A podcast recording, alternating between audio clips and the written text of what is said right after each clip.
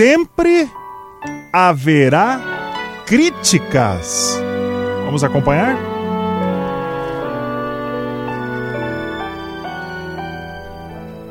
As pessoas sempre dirão algo para desmerecer quem você é. O que você faz? Dirão que tudo o que conseguiu teve facilitadores ou que você teve sorte. Se for um funcionário reconhecido, dirão que é puxa-saco. Se tirar 10 na prova, é porque colou. Se tem um companheiro bacana, é porque tem posses. Se a casa estiver arrumada ou os filhos bem criados, é porque teve alguém para te ajudar. Vão dizer que emagreceu porque tem tempo. Cozinheiro, empregada, plástica, dinheiro, genética boa. Mesmo que tenha alguma relação, ficar só olhando para as condições do outro não nos leva a lugar algum.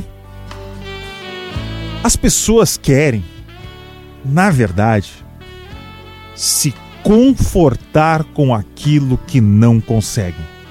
Ninguém quer se sentir para trás. Mas por favor, independentemente de qualquer coisa, siga fazendo o seu. Eu vou repetir. Siga fazendo o seu. Só nós, só nós conhecemos a nossa verdade. Não precisamos convencer ninguém a nos apoiar. Quem o fizer será de livre e espontânea bondade.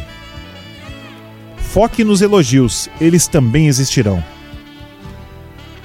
Se tiver um objetivo, lute por ele. Não importa o quanto riam de você, não importa o quanto desacreditem da sua capacidade, o desmerecimento sempre irá existir. Há uma força dentro de nós tornando tudo possível. Estruture a sua mente para receber críticas. Não deixe que te parem. Lute, lute, lute muito pelo que você acredita.